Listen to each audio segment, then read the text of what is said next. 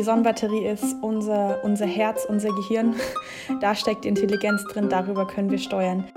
Wir können die Batterien zum Beispiel so gruppieren, dass sie ein Verteilnetz unterstützen, aber auch ein Übertragungsnetzgebiet. Also können wir quasi so die Batterien zusammenschließen, wie das Netz und auch der Energiemarkt ähm, es benötigt der Großteil der Charger. Auch der Sonnencharger ist äh, unidirektional im Moment. Aber allein durch die Regulierung, ob man jetzt 100% Vollgas lädt oder nur 50% lädt oder das Laden mal kurz stoppt, dadurch hat man auch einen Spielraum und einen super tollen Spielraum, weil der hat gar keinen Nachteil. Und das ist auch ähm, genau das, was wir uns wünschen, wo wir hinwollen, dass wir ähm, Infrastrukturprobleme durch intelligente Verteilung und Flexibilität äh, lösen können. Guten Tag und herzlich willkommen zum PV Magazine Podcast. Ich bin Cornelia Lichner, Redakteurin bei PV Magazine. In diesem Jahr 2023 lag der Anteil des erneuerbaren Stroms an der Energieversorgung in Deutschland jeden Monat über 50 Prozent. Und er lag jede einzelne Woche bei über 40 Prozent. Nur die vierte Woche im Januar fiel mit 28 Prozent etwas ab. Die Frage ist heute also nicht mehr, wie bekommen wir erneuerbare Energien ins Stromnetz? Das gelingt schon ganz gut und der Anteil wächst. Die Frage ist, wie kommen wir mit den Schwankungen bei der Erzeugung zurecht und wie bekommen wir die punktuell noch hohen CO2-Emissionen raus aus den Stromnetzen und die fossilen Kraftwerke raus aus dem Markt. Eine Möglichkeit sind Batteriespeicher die wann immer sie können Solarstrom laden und dabei helfen, Erzeugung und Verbrauch zu entkoppeln. Im Dezember wird das virtuelle Kraftwerk von Sonnen fünf Jahre alt. Das geht sogar noch einen Schritt weiter und steuert tausende Batteriespeicher, private Batteriespeicher gezielt und gemeinsam. Wie das gelingt, welche Auswirkungen das auf unser Energiesystem hat und wie uns das dem Ziel der CO2-freien Stromversorgung näher bringt, wollen wir heute besprechen. Ich begrüße dazu meine beiden Gäste. Das ist zum einen Isabella Mara. Sie ist Teamlead Virtual Power Plant Operations bei Sonnen. Sie ist verantwortlich für den Betrieb des globalen virtuellen Kraftwerks. Was das genau bedeutet, werden wir noch klären. Ähm, herzlich willkommen, Frau Mara. Hallo. Und mein zweiter Gast ist Tamika Balken. Sie ist Produktmanagerin für das Virtual Power Plant, also das virtuelle Kraftwerk bei Sonnen, kurz VPP. Und sie ist verantwortlich für Produktstrategie, Prioritäten, interne und externe Kommunikation, Wirtschaftlichkeitsbetrachtung und die Weiterentwicklung des Produkts. Hallo, Frau Balken. Hallo zusammen. Vielleicht noch zum Hintergrund. Isabella Mara ist Wirtschaftsingenieurin Elektrotechnik und seit drei Jahren bei Sonn. Und Tamika Balken hat Energietechnik studiert, hat mit Stromhandel und Flexibilitätsvermarktung begonnen und ist inzwischen seit fünf Jahren bei Sonn. Wir können also bei der technischen und der wirtschaftlichen Seite des virtuellen Kraftwerksbetriebs tief einsteigen und das wollen wir heute auch machen. Sonnen ist Initiativpartner dieses Podcasts. Sonnen bietet seinen Kunden ein Komplettpaket aus Photovoltaikanlage, Batteriespeicher und einem ergänzenden Stromvertrag der Sonnenflat an. Mit der Sonnenflat haben Kunden weitere Vorteile wie die Teilnahme am virtuellen Kraftwerk, dem Sonnen VPP. Das ermöglicht ihnen zusätzliche Einnahmen durch die Vermarktung des eingespeisten Stroms und hilft bei der Netzstabilisierung. Wer sich jetzt für das Komplettpaket entscheidet, kann sich zusätzlich für begrenzte Zeit 750 Euro Community-Bonus sichern. Sie erhalten ein unverbindliches Angebot unter www.sonnen.de.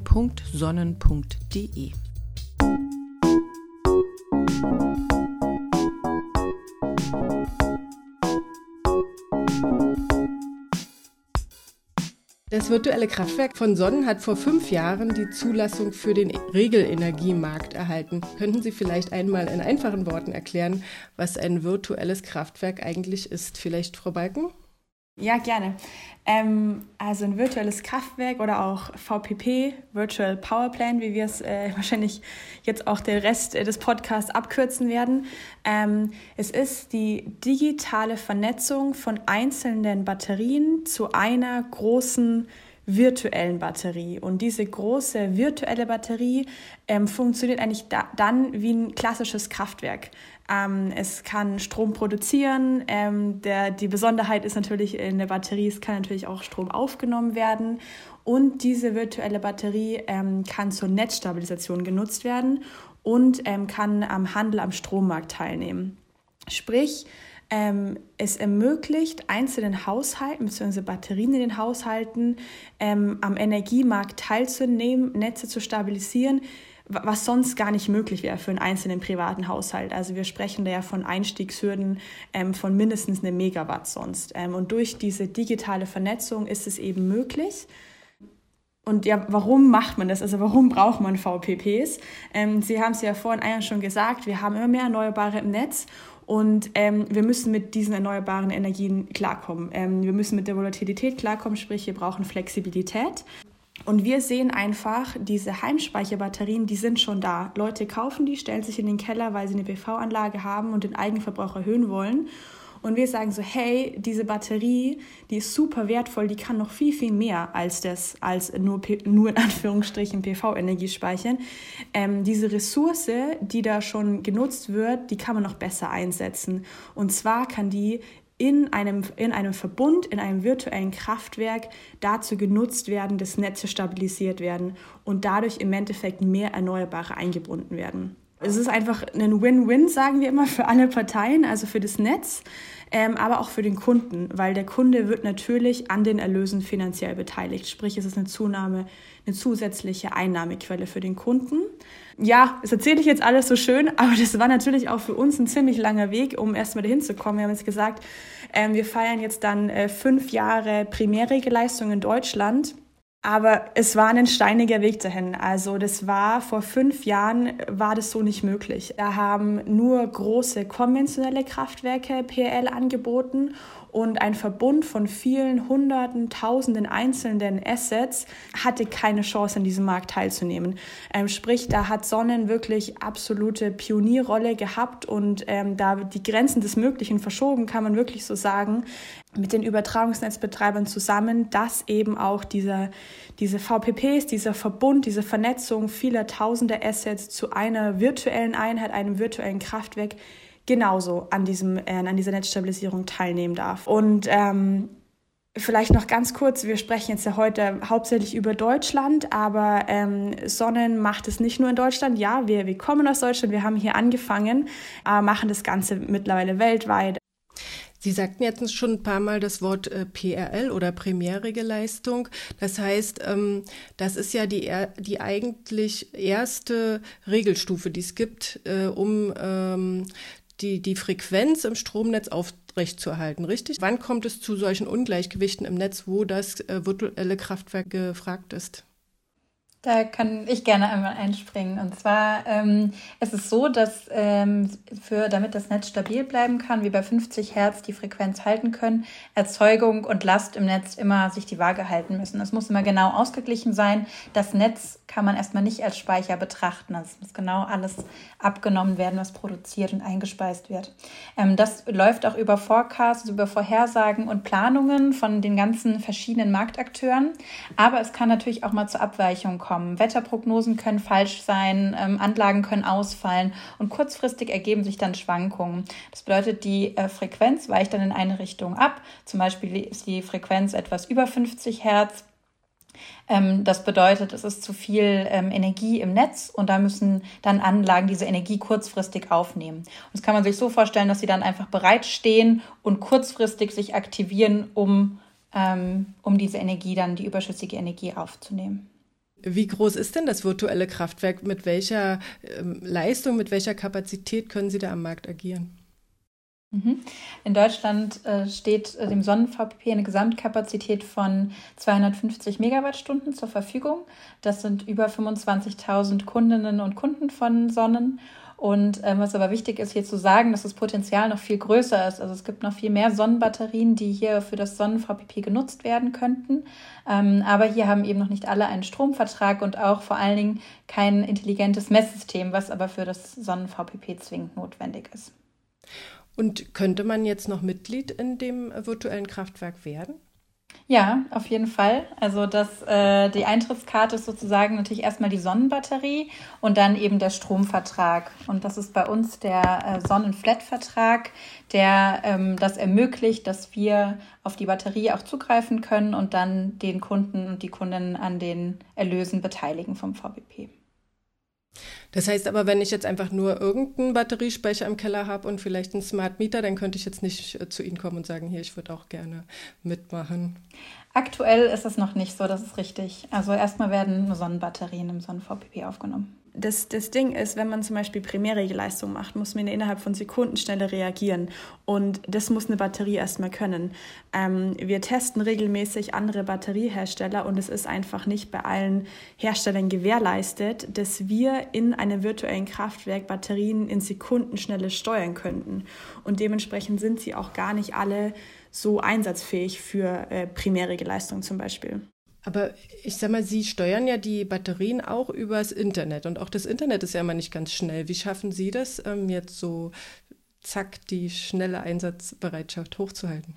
Ähm, genau, also wir, wir steuern zwar über das Internet oder die Anbindung ist erst nur über das Internet, aber wir haben natürlich auch ähm, verschlüsseltes äh, Netzwerk, wo wir mit den Batterien interagieren. Also da ist die äh, Datensicherheit ähm, auch ein sehr hohes Gut und das eben auch äh, das, das geschützt ist gegen Eingriffe von außen.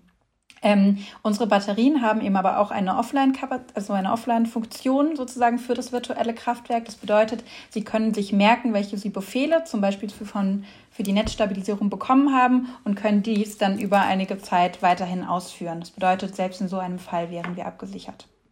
Das heißt, wenn schon vorher geplant ist, der Einsatz dann. Genau, richtig. Ähm, wenn man so ein virtuelles Kraftwerk hat und das für die Primärregelleistung einsetzen möchte, kommt es dann eher darauf an, dass man eine hohe Leistung hat oder darauf, dass man genügend Kapazitäten hat, um halt den Strom einzuspeichern, der gerade zu viel da ist? Ähm, beides. Ähm, also bei Primärregelleistung bieten wir in, in, in Leistungseinheiten, also ab 1 Megawatt, also das ist so immer der erste Faktor, aber man muss natürlich ähm, diese Leistungen auch für eine gewisse Zeit bereitstellen können und dann sind wir in der Energiemenge und in der Kapazität, also es muss beides gleich berücksichtigt werden. Also es gibt ja praktisch im, im, äh, als Konkurrenz zu Ihrem ähm, virtuellen Kraftwerk gibt es ja auch Großspeicher, die ähm, Hersteller, sage ich mal, auf die grüne Wiese setzen, im äh, Container und die dann ja nur ähm, oder hauptsächlich ähm, Primärregelleistung machen und dann ähm, oft auf so einem halbvoll Stand gefahren werden. Also der, der Batteriespeicher wird halb vollgeladen, sodass man in jede Richtung entweder laden oder entladen kann. Bei so vielen kleinen Speichern funktioniert es ja nicht, weil der einzige, einzelne Teilnehmer, der möchte ja möglichst immer einen vollen Speicher haben, aus dem er dann ähm, Strom ziehen kann. Wie gehen Sie mit diesem Problem um?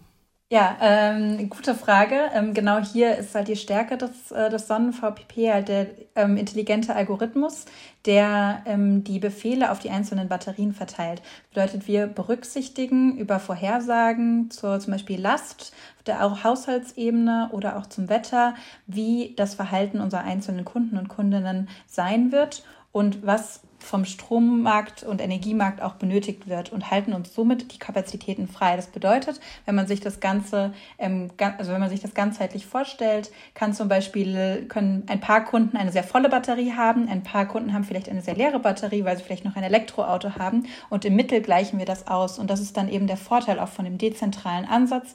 Wir haben nicht alles an einem Punkt, sondern können durch viele verschiedene ähm, Parameter das so parametrisieren, dass es auch für den Energie- und Strommarkt ähm, alle Bedürfnisse erfüllt sind. Aber es ist ganz klar viel komplexer, muss man auch sagen, als einen einzelnen Großspeicher zu steuern. Also das ist schon die hohe Kunst und auch, ähm, auch die Herausforderung. Aber ich könnte mir vorstellen, dass gerade im Sommer, wenn jetzt die ähm, Sonnenkunden, die haben ja auch in der Regel auch eine Photovoltaikanlage und dass dann, sage ich mal, 13 Uhr an einem sonnigen Tag in Deutschland die Batteriespeicher schon überwiegend voll sind, oder? Was machen Sie dann? Oder halten Sie sich wirklich frei, also dass Sie, dass Sie die nicht bis Anschlag laden? Also was wir dann machen, ist äh, genau, wir müssen dynamisch ähm, einen Teil frei halten. Also für alle Batterien, die zum Beispiel am Primärregelleistungsprodukt, wenn wir dann zu dieser Zeitscheibe Netzstabilisierung anbieten, ist es richtig, wir müssen in beide Richtungen diese Kapazität frei halten. Dieses Freihalten machen wir auch wieder nach dem Prinzip, wir machen den Forecast und sehen, wie groß ist die PV-Anlage, wie ist die Wettervorhersage, wie groß ist der erwartete Verbrauch. Wenn wir jetzt 10% freihalten, werden die wieder voll geladen im Laufe des Nachmittages. So ist es mit der Sonneneinstrahlung und der Last im Vergleich möglich. Und wenn wir sehen, ja, das ist möglich, ja, dann kann man auch ähm, um 12 diese 10% freihalten. Also es ist so ein Verschieben ähm, des Ladens. Wie ist es ähm, für den einzelnen Kunden? Merkt der, in welchen Zeiträumen sein ähm, Batteriespeicher an dem virtuellen Kraftwerk teilnimmt, beziehungsweise wann das virtuelle Kraftwerk aktiv ist? Ja, ähm, der Kunde kann das in seiner App sehen. Da gibt es so einen blauen Balken, haben vielleicht viele Kunden und Kundinnen auch schon entdeckt. Und da kann man sehen, wann ähm, das VPP aktiv war mit der eigenen Sonnenbatterie.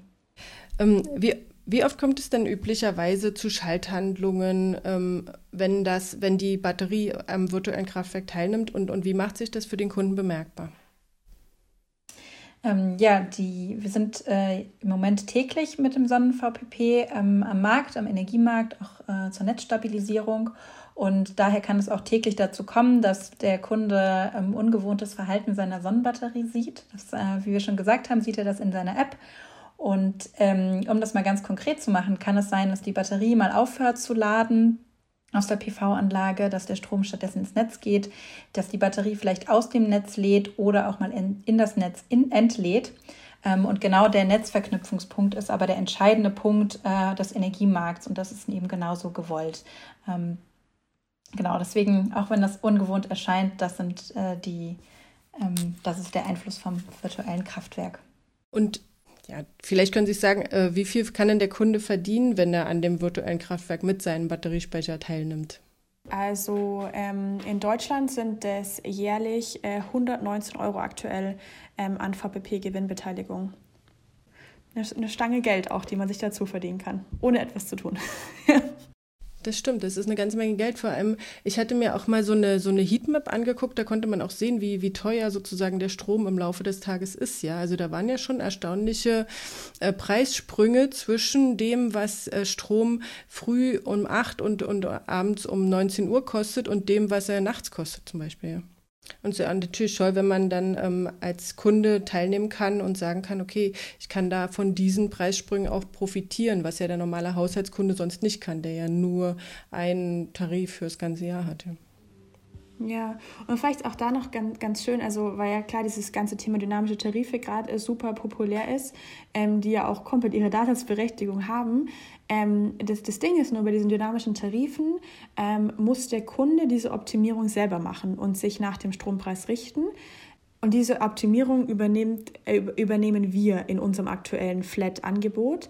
Und es ist noch mehr, weil ähm, die, die Steuer, die aktive Steuerung der Batterie, die macht kein Kunde, wenn er einen dynamischen Tarif hat. Er kann seinen Verbrauch anpassen, er kann das E-Auto anstecken und die Waschmaschine ansteck, anmachen. Ähm, aber der Batterie sagen, lade jetzt, das kann kein Kunde, das kann irgendein Techie, der sich da ähm, vielleicht äh, wirklich auf eine Batterie einhackt, ähm, aber das macht kein, äh, kein klassischer Haushaltskunde. Und das ist eben der große Vorteil. Ähm, das ist dieses, ja, sich keine Sorgen machen müssen und die, und die, die Arbeit abgeben, sage ich auch mal so ein bisschen. Aber, aber so eine Sonnenflat hört sich ja eher an, als hätte man immer den gleichen Stromtarif. Also wenn ich jetzt wirklich mir die Mühe machen würde, sagen würde, okay, wann ist der Strom günstig, jetzt schalte ich die Waschmaschine ab, an, würde ich dann auch einen Vorteil haben? In unserem aktuellen ähm, Tarifdesign der Sonnenflat nicht, weil, wie Sie gesagt haben, ähm, die Kunden dann einen ähm, festen Preis haben. Genau. Deswegen hätte das keinen Einfluss auf die Stromrechnung, wann die Waschmaschine läuft aktuell. Aber klar, also wir sehen auch, dass das ein Thema wird. Ich meine, jeder Stromversorger ist ab nächstes Jahr verpflichtet, auch einen dynamischen Tarif anzubieten. Und das werden wir natürlich auch. Mhm. Jetzt wird wahrscheinlich Ihr virtuelles Kraftwerk auch anders laufen als so ein Großspeicher, je nachdem, ob es im Sommer, äh, ob es Sommer oder Winter ist. Ja, Sie haben ja vermutlich dann ein Sommerprofil und ein Winterprofil. Wie unterscheidet sich das im Wesentlichen? Ähm, genau, im Sommer ähm, können wir vor allen Dingen die ähm, Einspeisung des Solarstroms optimieren. Da haben wir die Möglichkeit, äh, wie Frau Balken gerade sagte, auch diese Einspeisung zu verschieben, was ähm, auch nochmal die Netze entlastet. Also durch die hohe durch die hohe Installationsquote jetzt auch im Niederspannungsnetz haben wir eine sehr hohe Last in den äh, Verteilnetzen, vor allen Dingen in den Mittagsstunden. Und dadurch, dass wir das intelligent verschieben können und hiermit auch an die Preise anpassen können, wir, können wir die Netze entlasten und auch einen Preisvorteil für die Kunden und Kundinnen rausholen. Ähm, Im Winter ist es so, dass die meisten ähm, Batterien eher leer sind. Also die laden sich ein Stück weit auf über den Tag, aber die PV-Produktion ist in Deutschland normalerweise nicht sehr hoch im Winter. Und äh, damit wird einfach nicht das ganze Potenzial der Batterien voll ausgeschöpft. Und hier durch das virtuelle Kraftwerk können wir dann wirklich ähm, Lastspitzen abfedern und zum Beispiel auch überschüssige Energie aus dem Netz entnehmen. Beispielsweise es gibt sehr viel Windproduktion im Winter. Hier kann Energie aufgenommen, die sonst vielleicht abgeregelt werden würde. Ähm, jetzt sind die Batteriespeicher ja in ganz Deutschland verteilt. Kommt es, ist es relevant, wo der einzelne Batteriespeicher steht? Ähm, genau, der dezentrale Ansatz ist äh, die Stärke des Sonnen-VPP. Äh, also wir haben da eben den Vorteil, dass wir an vielen Netzknotenpunkten sind und dann eben auch das Netz gezielter unterstützen können. Wir können die Batterien zum Beispiel so gruppieren, dass sie ein Verteilnetz unterstützen, aber auch ein Übertragungsnetzgebiet. Also können wir quasi so die Batterien zusammenschließen, wie das Netz und auch der Energiemarkt ähm, es benötigt. Zum Beispiel das Tenet-Gebiet geht von Schleswig-Holstein bis, ähm, bis Bayern, also hätten wir hier eine Verteilung über diese ganze deutsche Deutschlandstrecke hinaus. Jetzt denkt man ja immer, der, der, der Energiemarkt in Deutschland, der ist so riesig und was kann so ein kleiner Batteriespeicher überhaupt ausrichten? Merkt man das oder merken, also müssten sie ja eigentlich die Übertragungsnetzbetreiber, wenn sie ihr virtuelles Kraftwerk anwerfen, hat man dann einen spürbaren, messbaren Effekt, also physikalisch? Ja, absolut. Also sonst würde das Ganze keinen Sinn machen. ähm, und die Übertragungsnetzbetreiber würden uns auch nicht weiter in Anspruch nehmen. Ähm, nee, also klar, wie Sie gesagt haben, eine einzelne Batterie mit vielleicht 4 kW, das ist äh, im Vergleich zu ähm, ja, ein paar hundert Megawatt eine ganz andere Dimension. Aber dieser Skalierungseffekt, ähm, also allein dieser Skalierungseffekt, aber auch eine einzelne Batterie natürlich, wenn die ähm, reagiert. Allein das spürt man, äh, Mist kann man im Netz messen. Ähm, also ja, wir können mit dem VPP das Netz aktiv entlasten, können wir natürlich auch belasten, andersrum auch. ähm, also aber wir, wir tun in dem Fall mit der Netzstabilisierung und auch mit der Handel am Energiemarkt das Netz entlasten, weil ich meine, Preise sind ja im Endeffekt nur ein Abbild von, wie es dem Netz geht. Was, was wir da immer ganz, ganz gerne zu sagen als, als Beispielrechnung, wenn es so um diesen Netzeffekt geht, ähm, das Thema E-Autos. Also wir haben jetzt ja auch schon Elektroautos in unser VPP eingebunden und das Ziel der Bundesregierung sind ja 15 Millionen ähm, E-Autos bis 2030. Ähm, sagen wir mal, das wären realistisch eher 10.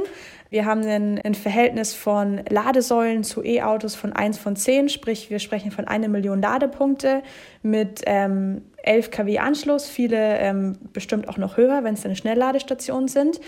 Sprich, wir sind bei mindestens 11 Gigawatt, die da in Spitzenzeiten auf uns zukommen können, wenn dieses klassische, man kommt nach Hause und steckt das Auto an, stattfindet. Wir haben aktuell eine Spitzenlast in Deutschland von circa 80 Gigawatt. Das ist schon eine ganz schöne Ansage, was da auf uns zukommt. Und das muss intelligent gesteuert werden. Also da kommen wir gar nicht drum herum. So eine Art von Netzausbau können wir in der Schnelle nicht ähm, bewerkstelligen. Und genau für sowas ist unter anderem ein VPP elementar wichtig. Und da ist dann auch wirklich ganz klar zu sehen, dass das Netz aktiv entlastet wird.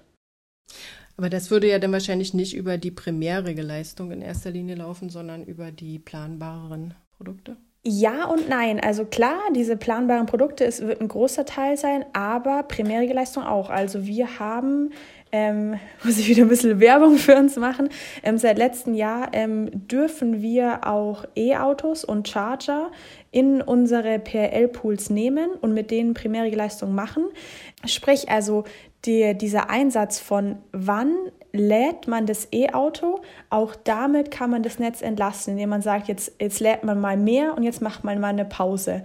Das ist auch ein Effekt und das ist auch super wichtig, dass ja, dass es auch in Produkte wie PRL eingebunden wird. Das hat einen großen Effekt.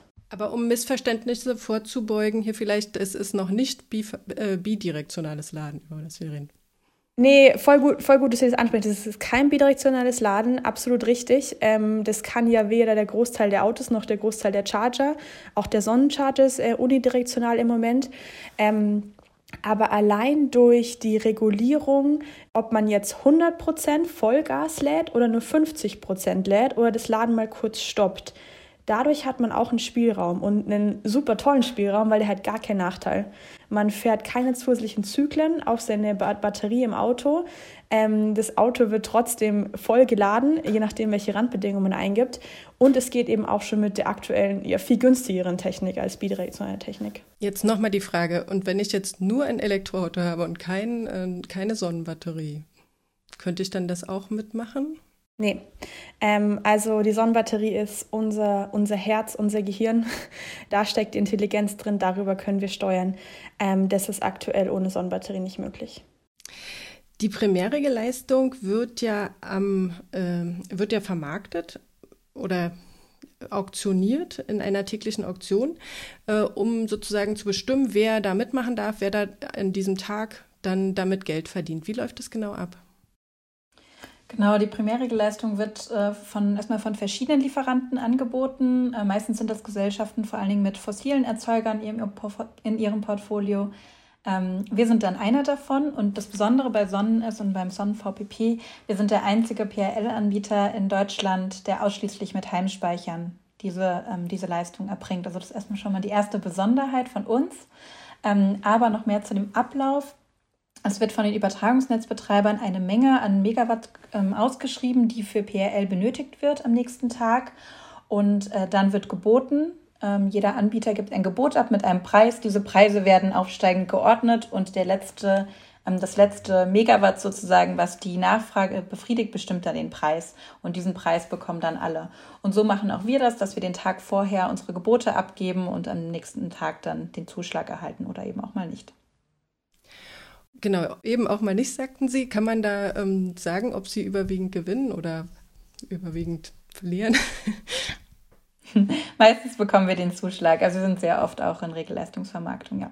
Äh, können Sie uns sagen, wie ähm, konkurrenzfähig dieses Produkt ist im Vergleich zu einem Großspeicher, der jetzt, wie wir vorhin schon angesprochen hatten, ja nur darauf lauert und vielleicht auf der grünen Wiese gebaut wurde? Extra dafür?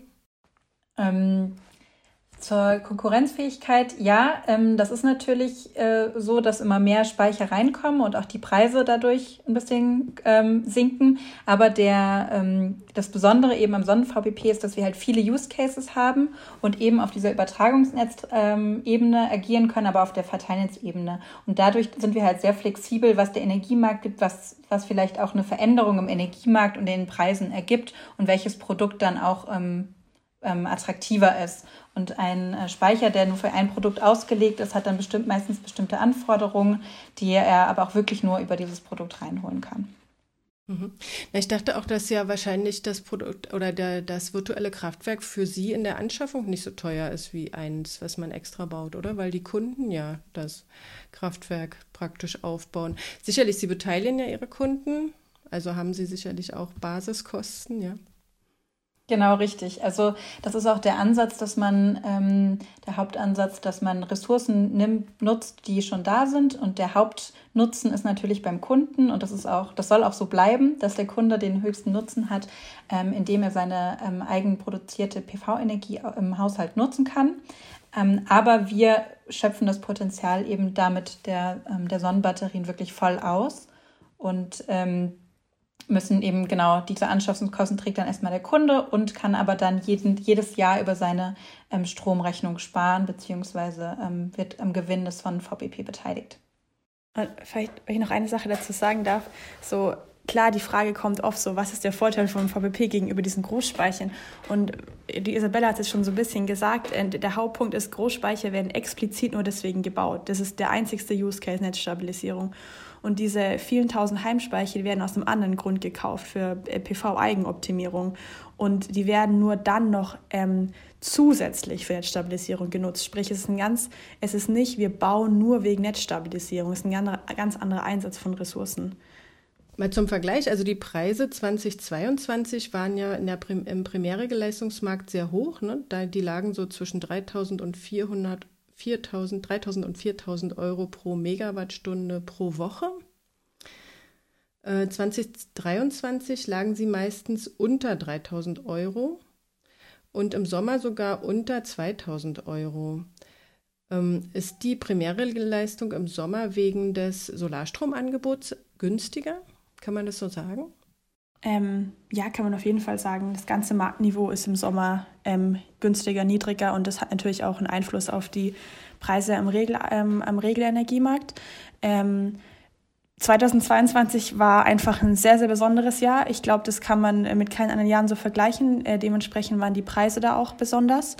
Aber ja, ich meine, wir sehen auch, die, die Preise werden höchstwahrscheinlich längerfristig niedriger werden. Wir haben es gerade auch angesprochen, dass immer mehr Speicher gehen in den Markt rein. Ähm, also das ist schon zu erwarten, dass da jetzt kein Riesenanstieg mehr sein wird, außer es irgendwelche besonderen Vorkommnisse.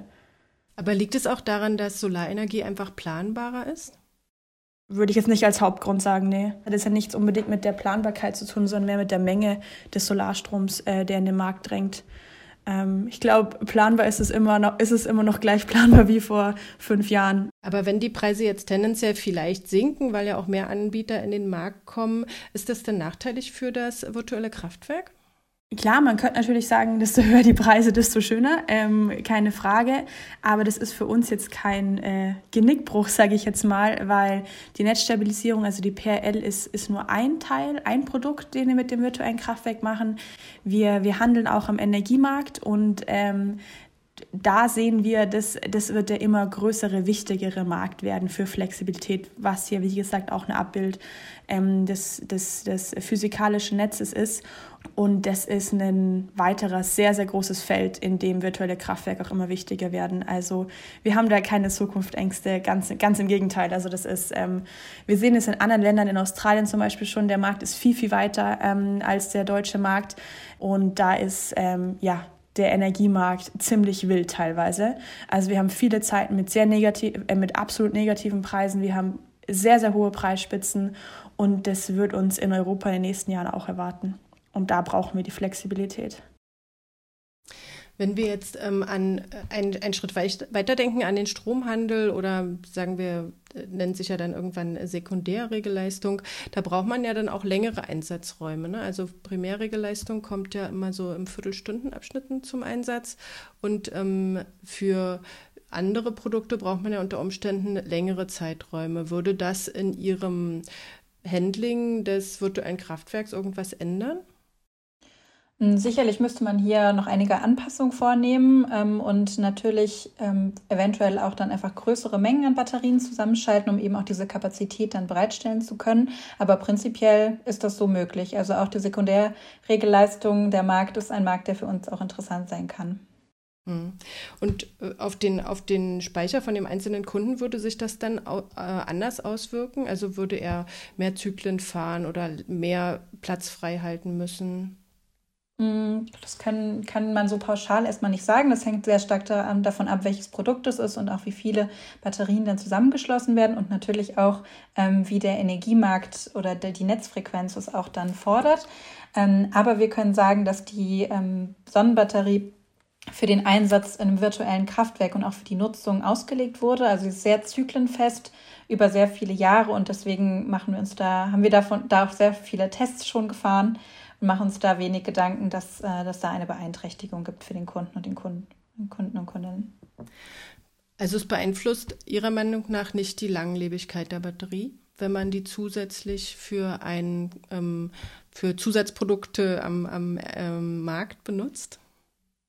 Ähm, also wir ähm, geben da gerne immer so diese sehr einfache Rechnung, die, äh, die man, glaube ich, ganz gut nachvollziehen kann. Und zwar sind das 250 Zyklen, die man normalerweise so in einem Jahr braucht, wenn man einfach den Eigenverbrauch hat mit der PV-Erzeugung und keine, keine externe Aktivität da drin hat. Und ähm, Sonnen gibt ja eine, voll, äh, eine volle Garantie über zehn Jahre und 10.000 Vollladezyklen. Und äh, wenn man hier mal rechnet, zehn Jahre, zwei, sind 250 Zyklen, 2500 Zyklen, haben wir erst ein Viertel ähm, der Zyklen aufgebraucht, die in dem Zeitraum überhaupt quasi angedacht sind, für was die Batterie ausgelegt ist. Wir haben auch schon Tests gefahren, wo die Batterien weitaus mehr Zyklen halten. Und wenn wir es sogar verdoppeln würden, was wir mit dem VPP aktuell überhaupt nicht tun, aber wenn man es so rechnen würde, wären wir gerade mal bei der Hälfte. Das bedeutet natürlich, jeder Zyklus beeinträchtigt die Batterie auf irgendwie eine Weise, das ist klar. Ähm, aber der, der Kunde oder die Kundin hat davon keinen Nachteil, weil die Batterie eben sehr zyklenfest ist. Und die Sonnenbatterie ist genau dafür gebaut worden. Die Sonnenbatterie ist nicht dafür gebaut worden, dass es eine Standalone-Batterie ist, die ähm, dumm in Anführungsstrichen im Keller steht, sondern die ist genau für die Integration ins VPP konzipiert worden. Ähm, sprich, dieses Potenzial von 10.000 Zyklen, die, die, die sind wegen dem VPP da. Ähm, und dafür ist es ausgelegt. Und ähm, ja, wie, wie, die Isabel, wie Isabel gerade schon gesagt hat, da kommt man nicht mehr ansatzweise hin, selbst wenn man VPP macht. Die Kunden, wenn sie ihren Batteriespeicher dafür nutzen wollen, auch Strom aus dem äh, Netz zu ziehen, geben ja gewissermaßen ihre Einspeisevergütung auf und kommen, bekommen dafür aber Anteile am Gewinn, ja, am, am Direktvermarktungsgewinn. Ähm, gleicht sich das aus? Ist das günstiger? Kriegt man mehr raus, als wenn man jetzt einfach nur stur seinen Solarstrom einspeist, der überschüssig ist? Ähm, bei der Unterscheidung ähm, geht es wahrscheinlich um den Unterschied zwischen der Sonnenflat, äh, unserer Sonnenflat und der Sonnenflat direkt. Ähm, hier kann man sagen, dass, der, ähm, dass die Einspeisevergütung über die letzten Jahre sehr gesunken ist und der Marktwert Solar aber am Markt am Wert gestiegen ist an der Strombörse, am Energiemarkt. Und was wir an der Stelle machen, ist, wir nehmen den Strom des Kunden und handeln ihn für den Kunden, vergüten ihm das dann ähm, zurück, also ein, ein Wert, der dann über ein Jahr festgelegt wird. Und hier hat der Kunde auf jeden Fall ähm, finanzielle Vorteile gegenüber der EEG-Vergütung. Vielleicht erklären Sie noch mal kurz den Unterschied zwischen Sonnenflat und Sonnenflat direkt, weil das war mir jetzt nicht so ganz klar. Genau, die Sonnenflat ist der, der Stromtarif, den wir schon länger haben. Ähm, da tritt der Kunde seine Einspeisevergütung äh, eben an Sonnen ab ähm, und bekommt dafür eine Freistrommenge. Und bei der Sonnenflat direkt ist es eben, wie Isabella gerade gesagt hat, dass wir sehen, dass einfach der Marktwert Solar steigt dass wir ähm, diese, diese, diese Strommenge, ähm, die Einspeisemenge am Energiemarkt handeln und dem Kunden dafür eine feste Einspeisevergütung garantieren können. Ähm, das ist der Unterschied. Ja, das macht einfach dann Sinn, ähm, ja, vor allen Dingen für neue Anlagen. Also wenn man jetzt eine zehn Jahre alte Anlage hat, eine hohe Einspeisevergütung, macht das keinen Sinn, aber mit den aktuellen Einspeise Ah, Preisen, Entschuldige, ähm, da machen die 10 Cent, die wir für dieses Jahr anbieten, absolut Sinn. Also das ist so der Unterschied. Das heißt, ähm, der Kunde hat für jedes Jahr einen, einen festen Einspeisetarif, egal ob, äh, ob er an der einen oder an der anderen Flat teilnimmt. Genau.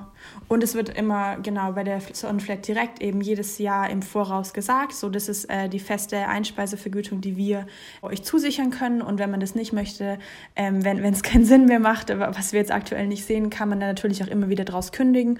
Und man hat monatlich die Möglichkeit, zurück in die EEG-Vergütung zu gehen. Also es ist gar kein Risiko dabei, es ist nur ein möglicher Gewinn für den Kunden.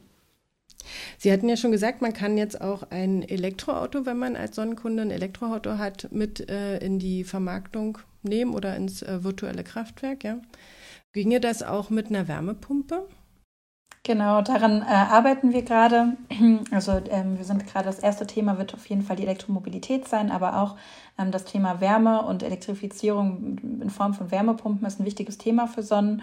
Und hier ist einfach der Vorteil, dass wir mit der Sonnenbatterie, dem Wissen mit, äh, mit der Elektromobilität und der ähm, Wärmepumpe dann ein komplettes IT-Konzept ähm, anbieten können. Wie äh, genau die Wärmepumpen eingebunden werden, das können wir jetzt noch nicht sagen. Aber wir sind auch gerade in der Kooperation mit äh, Wärmepumpenherstellern, um hier ähm, weiter dran zu arbeiten. Das wird ja jetzt im nächsten Jahr recht akut, habe ich gehört, weil dann ähm, die Netzbetreiber bei Netzengpässen steuerbaren Verbrauchern wie eben Wärmepumpen oder ähm, Elektrofahrzeugen direkt ähm, Vorgaben machen dürfen, ähm, dass sie halt ähm, weniger laden dürfen oder weniger Strom äh, ziehen dürfen. Und dann ähm, sind natürlich Kunden im Vorteil, die ein gutes Energiemanagementsystem haben, was dann ähm, auf diese Einschränkungen auch reagieren kann. Weil dann kriegt man ja vergünstigte Stromtarife für die Wärmepumpe oder für das Laden eines Elektroautos. Haben Sie da schon Pläne in der Schublade für den Moment, wenn die Bundesnetzagentur mit den neuen Regeln rausrückt? Ja, absolut. Ich, ich glaube, der Unterschied ist, Energiemanagementsystem und VPP, das sind schon nochmal zwei getrennte Punkte. Und ähm, das haben wir jetzt schon. Also wir haben jetzt schon die Wärmepumpe in unserem Energiemanagementsystem eingebunden. Ähm, also wir können, wir können darauf reagieren, wenn vom Netzbetreiber die, die Anfrage kommt, hey, das Ganze muss gedrosselt werden. Ähm, es ist nur noch nicht im VPP, was, sage ich mal, das Next Level ist. Also das ist die Optimierung gegenüber dem Netz und der Energy Manager ist ja die Optimierung auf Haushaltsebene. Also ja, da glaube ich, sind wir sehr gut vorbereitet, weil wir das Ganze seit Jahren eben machen. Und wenn jetzt aber ein Netzbetreiber tatsächlich ähm, Netzprobleme hat, also wenn er bei, beispielsweise mittags zu viel Solarstrom hat und in der Nacht zu viele Elektroautos, die da laden oder was auch immer dafür lokale Netzprobleme auftreten können, dann könnte ja praktisch Ihr virtuelles Kraftwerk auch ähm, dagegen arbeiten, wenn Sie denn genügend Batteriespeicher in diesem einen ähm, Netzgebiet hätten, ja? Genau, das ist richtig. Und das ist auch ähm, genau das, was wir uns wünschen, wo wir hinwollen, dass wir ähm, Infrastrukturprobleme durch intelligente Verteilung und Flexibilität äh, lösen können. Was, ist, äh, was hier fehlt, sind die Anreize und die gesetzlichen Rahmenbedingungen, die einfach noch nicht da sind. Wir würden uns einen marktbasierten Ansatz wünschen, wo man eben vorausplanen kann, wo der Verteilnetzbetreiber auch teilt, welche Engpässe vor, vor, also, ähm, vorausliegen sozusagen und ähm, wir dann in die Intelligenz äh, ähm, durch die Intelligenz des Sonnen-VPP steuern können an den Netzknotenpunkten, damit die Kunden und Kunden eben genau diese Vorteile haben und eben das auch mit einplanen können, weil sonst eben diese äh, Reduzierung an der Last ähm, da sein werden. Und wir haben hier schon viel Wissen aufgebaut in den verschiedenen Spannungsebenen und könnten die sehr, sehr gut anwenden, auch auf der Verteilnetzebene. Und wir sind bereit, jetzt fehlt nur noch die Regulatorik, ähm, die es uns möglich macht.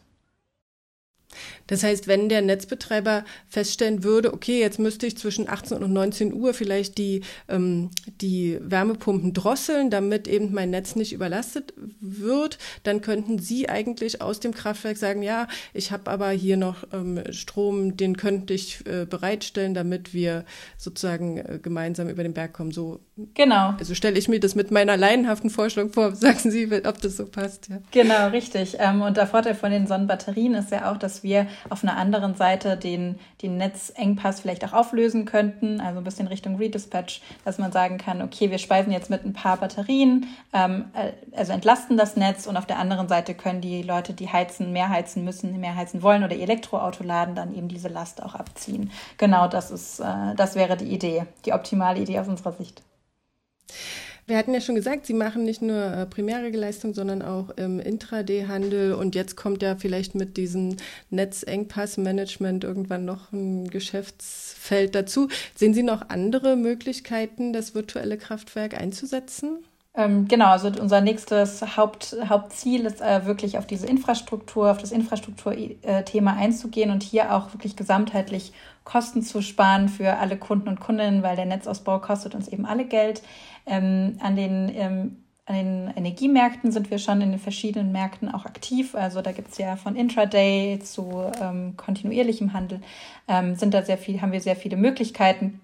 Und da schöpfen wir auch schon unser Potenzial aus. Und das nächste ist, wie Sie schon gesagt haben, auf jeden Fall ähm, die kleinteilige Flexibilität auf Verteilnetzebene zu erschließen.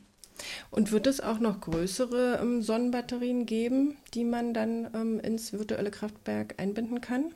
Ja, absolut. Ähm, wir haben seit diesem, diesem Jahr, ähm, Juni, ähm, glaube ich, haben wir es offiziell gemacht, haben wir einen Gewerbespeicher, äh, Sonnenpro FlexDeck. Und der wird auf jeden Fall genauso, ähm, so, sofern der Kunde das wünscht natürlich, in unser VPP integriert. Und ähm, das macht absolut Sinn, ganz klar.